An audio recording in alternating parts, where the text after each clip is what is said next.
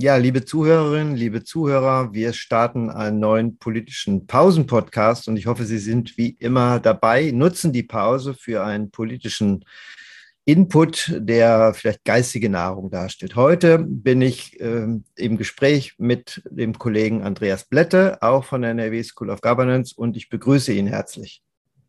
Guten Morgen, ich freue mich dabei zu sein. Ja, ähm, wir zeichnen das im Moment auf, äh, kurz vor dem Mittag, deswegen ist Herr Blätter noch in diesem Morgenmodus drin. Aber äh, die Morgen sind natürlich etwas Besonderes heute, weil wir am Start der Ampelkoalitionsverhandlungen sind. Und heute treffen 22 verschiedene Gruppen aufeinander. Und für Duisburg und damit äh, den Standort der Metropole des Westens hier für die NRW School ist natürlich das auch ein großartiger Tag gewesen. Bislang, weil äh, Bärbel Baas, die Duisburger Abgeordnete und damit mitten aus dem Ruhrgebiet ähm, Parlamentspräsidentin wird. Wie schätzt du das ein, Andreas? Das ist ein gutes und interessantes Signal für uns natürlich. Ähm, in Ihrem Wahlkreis, ich darf jetzt einen kurzen Werbeblock schalten, ist natürlich auch ein frisch gegründetes Zentrum für parlamentarische Sprachdaten da, da, daheim. Das bringen wir als NRW School of Governance ja in die nationale Forschungsdateninfrastruktur ein mit dem Pollmein-Projekt, das bei uns durchgeführt wird. Und äh, wir schenken der äh, Bundestagspräsidentin damit einen Datenschatz. Äh, die gesamte Geschichte der Bundesrepublik ab 49 in Form von maschinell aufbereiteten Textdaten. Da kann man vielleicht was daraus machen. Werden wir nächstes Jahr zum Tag des Grundgesetzes äh, veröffentlichen. Aber äh, natürlich auch äh, eine eine neue Personalie, ähm, eine interessante Personalie, weil es vielleicht nicht die äh, sehr äh, alt etablierte Stil ist von Personen, die schon jahrzehntelang im politischen Geschäft waren. Es bringt den Westen in die Spitze des Parlaments und damit auch eine Portion Lebensrealität, wie wir sie mit ihr immer hier in Duisburg konfrontiert sind. Und wenn die Kluft zwischen Bürgerinnen und politischen Akteuren zuweilen sehr groß ist, dann findet die neue Parlamentspräsidentin ins B vielleicht eine Sprache, um da diese Kluft zu überbrücken. Ja, und sie ist äh, sehr kenntnisreiche äh, Akteurin im Maschinenraum des Parlaments seit vielen Jahren als geschäftsführende Akteurin dort. Wir haben sie mit unseren Studierenden auch in, Berlin häufiger besucht und genau das war der Punkt, wie betreibt man eine parlamentarische Mitsteuerung für die Gruppe in NRW, für die Fraktion insgesamt, äh, für die parlamentarische Linke. Sie spielt ja sehr unterschiedliche Rollen.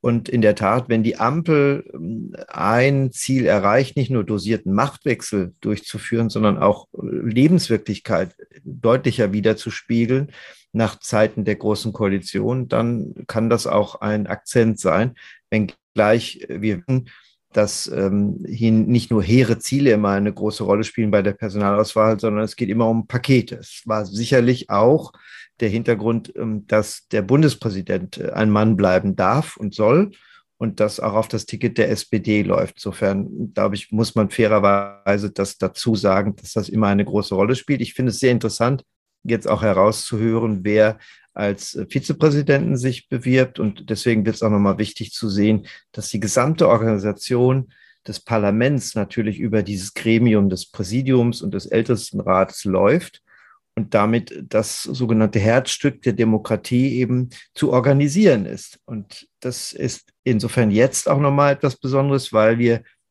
hier auch einen Wandel sehen, der nicht, noch nicht so richtig öffentlich beachtet worden ist, denn die größte deutsche Oppositionspartei im Parlament wird dann nach jetziger Prognose ja in der Ampelkoalition die äh, Union sein und nicht mehr die AfD. Das heißt, nach jeder Regierungserklärung, nach jedem Regierungseinsatz ähm, von Ministern im Parlament gibt es dann eine Gegenrede immer minutenmäßig gestaffelt ja von der ersten großen äh, Oppositionspartei und das ist dann die Union, sodass auch hier äh, die AfD mit ihren extremen Positionen marginalisiert wird, nicht nur sichtbar, sondern eben auch hörbar. Und auch das verändert äh, das politische Klima in diesem Land fundamental. Wobei es eigentlich ein Weg zurück zur Normalität ist, weil eigentlich haben wir unser politisches System so verstanden, dass es nicht im großkoalitionären Dauermodus ist, sondern dass eben eine große Fraktion äh, die Opposition anführt. Und insofern ist es eine gute Rückgewinnung von parlamentarischer Normalität, wenn die CDU eben, wenn die Ampel dann unter Dach und Fach ist, die Opposition auch anführt. Ja, wir haben ein Parlament der Singularitäten.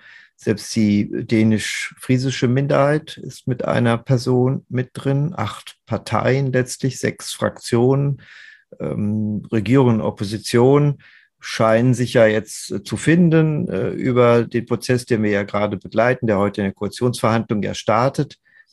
Ähm, äh, insofern ist es eine ganz veränderte Szenerie und Ausdruck auch eines Wählerwillens, der nicht wirklich eindeutig war, ne? der uneindeutig daherkam, für jeden etwas dabei, sehr sichernd, äh, nicht so richtig euphorisch, eine Großveränderung, aber doch ein bisschen Veränderung, deswegen diese 20 Prozent Werte und etwas mehr und eben durch die drei Parteien, die eine Koalition bilden, kann man offenbar Kanzler werden mit knapp über 20 Prozent. Das macht uns niederländischer, ne, irgendwie, was das Parlament anbelangt. Ja, und das äh, wird natürlich auch eine große Verhandlungsmaschinerie erfordern, um das dann zu managen, dieses neue Koalitionsformat auf Bundesebene. Wir müssen abwarten, ob es dann wirklich das Parlament unterm Strich stärkt oder ob wir nicht viele auch vertrauliche Verhandlungen zwischen den Koalitionspartnern damit diese Maschinerie funktioniert. Und natürlich bedeutet das gerade auch für die Parteien, die viel Wandel möchten, eine Ankunft in die Realität, weil zumindest in den steuerpolitischen Fragen natürlich eine große, starke Status quo-orientierte Kraft ist, die zu manchen Planen von Grünen und SPD durchkreuzen wird und durchkreuzen kann. Vielleicht gerade, wenn Sie das Finanzministerium stellen. Ja, aber das, das sehe ich ein bisschen anders, wenn man diese Citrus-Dinge ernsthaft ansieht, äh, die ja nicht sich zufällig entwickelt haben, sondern die so eine auch über den Wählermarkt belegbare und belastbare junge neue Bürgerlichkeit widerspiegeln, die Dynamik, Veränderung, letztlich Freiheitserzählung haben wollten. Warum sollen junge Leute so intensiv grüne äh, FDP wählen? Die Mehrzahl der jungen Menschen möchte durchaus in öffentlichen Dienst, sehnt sich nach Sicherheit und wählt dann eine Start-up-Partei. Das passt nicht. Es passt nur im Kontext der Corona-Erzählung. Äh, Freiheit, Öffnung, äh, eine der schwierigsten Gruppen äh, Jugendliche, die von Corona am meisten betroffen waren, ähm, hat danach und durch diese Partei, auch durch die kluge Affinität in den sozialen Medien, in dem die Partei gut aufgetaucht ist, diese Partei auch für sich zusätzlich entdeckt. Und ich glaube also, die Dynamik, die Veränderungswünsche, die Euphorie auch des Aufbruchs kommt genau von Citrus-Richtung, weniger von der Sozialdemokratie, die gefühlt ja auch 16 Jahre äh, mitregiert hat. Und äh, das finde ich jetzt eine, interessant, auch am letzten Wochenende, in dem praktisch zeitversetzt ein bisschen Euphorie sich ja entwickelt hat. Am Wahltag gab es ja keine Fackelumzüge in, in einer Begeisterung, dass jetzt irgendwie ein Regierungswechsel ansteht, sondern jetzt am Wochenende, alle Parteien haben das abgesegnet und jetzt kommt es in der Tat darauf an, auch im Sinne unserer Verhandlungsanalysen, wie drei sich einigen können, ne? aufgrund der Potenziale, was sie mit einbringen, aufgrund der Erwartungshaltungen, des Erwartungsmanagements. Und ich beobachte eben die Nervosität in, bei den Journalisten im Vorfeld der Wahl, weil unklar war, wer gewinnt, viel nervöser als sonst. Und auch jetzt, weil sie, wenn es gut läuft, mit einem Triumph der Diskretion zu nichts an Informationen kommen. Und äh, wenn es so läuft wie beispielsweise die Düsseldorfer äh, Verhandlungen bei ähm, äh, der schwarz-gelben Koalition vor ein paar Jahren, war das clever gemacht. Da gab es dann Ergebnisse so alle fünf, sechs Tage, sodass man durchaus dann auch Informationen bekommen hat. Und dann stehen sie natürlich auch im Parlamentsalltag bereit, um darüber zu diskutieren und Willensbildung zu betreiben, Gesetze daraus zu machen. Ist ja nicht, dass das Geheimverhandlungen sind, über die wir nichts erfahren. Aber da bin ich mal gespannt, ob das weiterläuft. Aber medial steht damit auch äh, alles, was an Verhandlungen läuft, extrem unter einem Druck, weil ähm, man nichts nach außen geben will, aber die Journalisten natürlich alles erfahren wollen. Und ich finde das total interessant, welche Story die werdende Koalition gerade von sich selbst erzählt und welche sie geschrieben hat.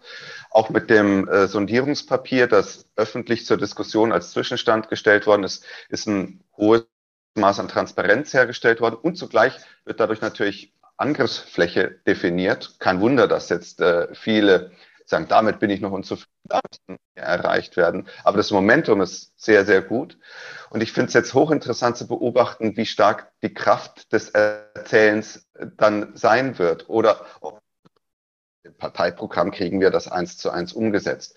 Wenn wir diese Kraft des Erzählens ernst nehmen, dann steckt da das Potenzial drin, dass auch Interessen, definierte Positionen neu verstanden, uminterpretiert werden. Und äh, das ist äh, vielleicht auch die Chance, die besteht für die Grünen, auch für die SPD, manches Thema, was sie recht etatistisch angegangen haben in den Wahlkampfforderungen, vielleicht nochmal neu zu verstehen und äh, der Zivilgesellschaft mehr zuzutrauen, den, den erwünschten Wandel herbeizuführen. Ja, und wir kennen ja das Politikparadoxon, das äh, eben in der großen Erzählung damit zusammenhängt, äh, Nixon goes to China. Ne, das ist der Hintergrund. Äh, letztlich die Einkürzung und Veränderung des Sozialstaats konnte offenbar ohne Bürgerkrieg äh, nur die Sozialdemokratie mit Schröder hinbekommen.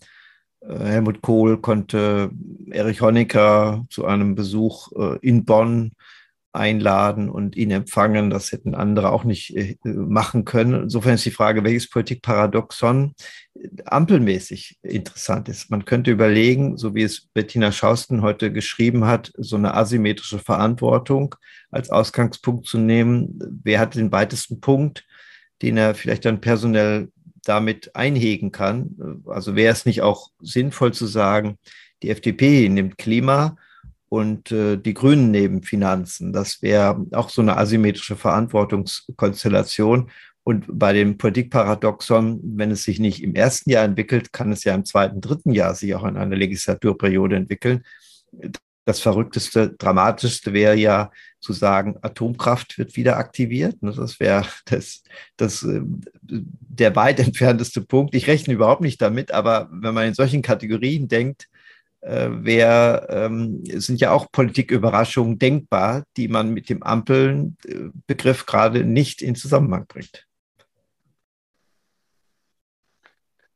Schon davon ausgehe, dass die FDP das Finanzministerium für sich reklamieren muss, einfach weil sie die historische Erfahrung 2009 gesammelt hat, dass sie umgesetzt, umsetzen kann, wenn sie nicht das Finanzministerium kont äh, kontrolliert. Und äh, dann würde es schon eine sehr, sehr interessante Konstellation bringen. Extrem interessant finde ich auch die Positionierung von Olaf Scholz und der SPD, die eine taktische Zurückhaltung in der öffentlichen Show üben mussten, um dieses Zwischenziel gut erreichen zu können, dass die Ampeln auf Grün stehen für die Ampel. Und gleichzeitig ist der Druck aus der Partei ja da, eine stärkere sozialdemokratische Handschrift in dem finalen Koalitionsvertrag dann aufleuchten zu lassen. Also ich glaube schon an die Kraft des Erzählens, aber die Schwerkraft äh, besagt ja auch, dass äh, die, die Positionen, wie sie mal definiert werden, irgendwo umgesetzt werden müssen. Und das wird jetzt ein Balanceakt werden. Ja, wir haben ja schon an anderer Stelle auch mal dazu geschrieben, wie praktisch die Kanzlerdemokratie sich in der Dreierkonstellation auch verändern könnte. Jetzt versuchen ja zwei Partner, den Chef nicht zu stark werden zu lassen. Sonst hat das einer versucht. Und nur gönnen können kann, glaube ich, nicht das Modell sein. Die Überlegung ist äh, faktisch aus dem New Work-Bereich, ob man nicht aus Ressorts letztlich irgendwie Cluster machen könnte, wäre ja auch eine Variante in solchen Konstellationen zu denken, auch äh, Deliberation mehr als Prinzip zu nehmen, auch für äh, Kabinettssitzungen. Äh, insofern, äh, glaube ich, gibt es viele Möglichkeiten, auch vom Stil und von den Techniken äh, des Regierens äh, zum Ausdruck zu bringen, dass eine Ampel nicht einfach eine, die kleinsten gemeinsamen Nenner zusammenbringt, sondern schon der Versuch ist, Politik anders zu definieren. Und die Zeit dafür ist ja nach Merkel günstig, weil Merkelismus bedeutet ja Politik gleich Problemlösung. Und wir wissen, dass es viel mehr ist. Wir hatten uns nur dran gewöhnt. Politik ist eben immer auch Gestaltung. Und an den Gestaltungszielen wird ja gerade gearbeitet. Und äh, die sind viel konfliktreicher, die sind streitsüchtiger geradezu, die suchen danach, sich auseinanderzusetzen und nicht abgearbeitet zu werden. Und da braucht man eben auch ähm, ein anderes Verständnis, dann auch Kabinettssitzungen zu leiten. Deswegen ist man ja so neugierig auf dieses Neue, weil es damit alles äh, ja einhergeht und äh, wir eben beobachten zeitgeschichtlich, dass äh, es dann am Ende doch mehr ist als nur ein dosierter Machtwechsel. Und ich denke, dass sich äh, eine neue Konfliktkultur auch innerhalb der Regierung etablieren muss. Ähm, es wird ja jetzt oft davon ge geredet, dass jeder Koalitionspartner Chancen erhalten muss, sich selber zu profilieren. Und ich meine, was ist absehbar? Die FDP wird den Status quo in Steuerfragen verteidigen und auch verteidigen müssen. Das hat sie ihrer, ihrer Wählerschaft fest zugesagt. Ansonsten wäre die Ampel der Untergang. Das wird die Grünen auf die Palme bringen und auch weite Teile der SPD. Aber damit können die sich auch gegeneinander profilieren. Es wird zu neuen Ideen anstacheln. Es wird äh, Wahlkampfpotenzial sein für das, was kommt. Nordrhein-Westfalen wählt als großes Bundesland im, im kommenden Jahr. Es gibt natürlich auch andere Wahlen. Und kommt die Bewährungsprobe für das Vertrauen, das scheinbar in den Sondierungsverhandlungen bestanden ist. Einerseits den öffentlichen Konflikt zu zelebrieren, den Wählerinnen auch die Unterschiede deutlich, vertrauensvoll zusammenzuarbeiten. Und vielleicht, ich bin auch gespannt, gibt es neue Formate der Zusammenarbeit. Auch da lohnt sich ja der Blick in die Länder. Rheinland-Pfalz hat in der Ampelkoalition genau das gemacht, dass das starre Denken in den Silos der Ministerien aufgebrochen worden ist und neue Clusterformate, neue Formate der Zusammenarbeit gefunden worden sind. Ich denke, wir hoffen, dass da auch das Neue bei der Arbeitsweise der neuen Koalition sichtbar wird. Ja, wir sehen die Zusammensetzung äh, wie bei anderen Koalitionsverhandlungen auch. Die Hälfte kommt aus den Ländern. Acht Bundesländer haben wir mit Dreierkoalitionen. Insofern wird auch der Lern- und Effekt nach Berlin getragen über diese Koalition. Ich kenne im Moment, äh, öffentlich ist nur geworden, diese Zusammensetzung der SPD. Die anderen kenne ich noch nicht intensiv. Aber ich behaupte jetzt mal, dass das auch zu 50 Prozent genauso sein wird.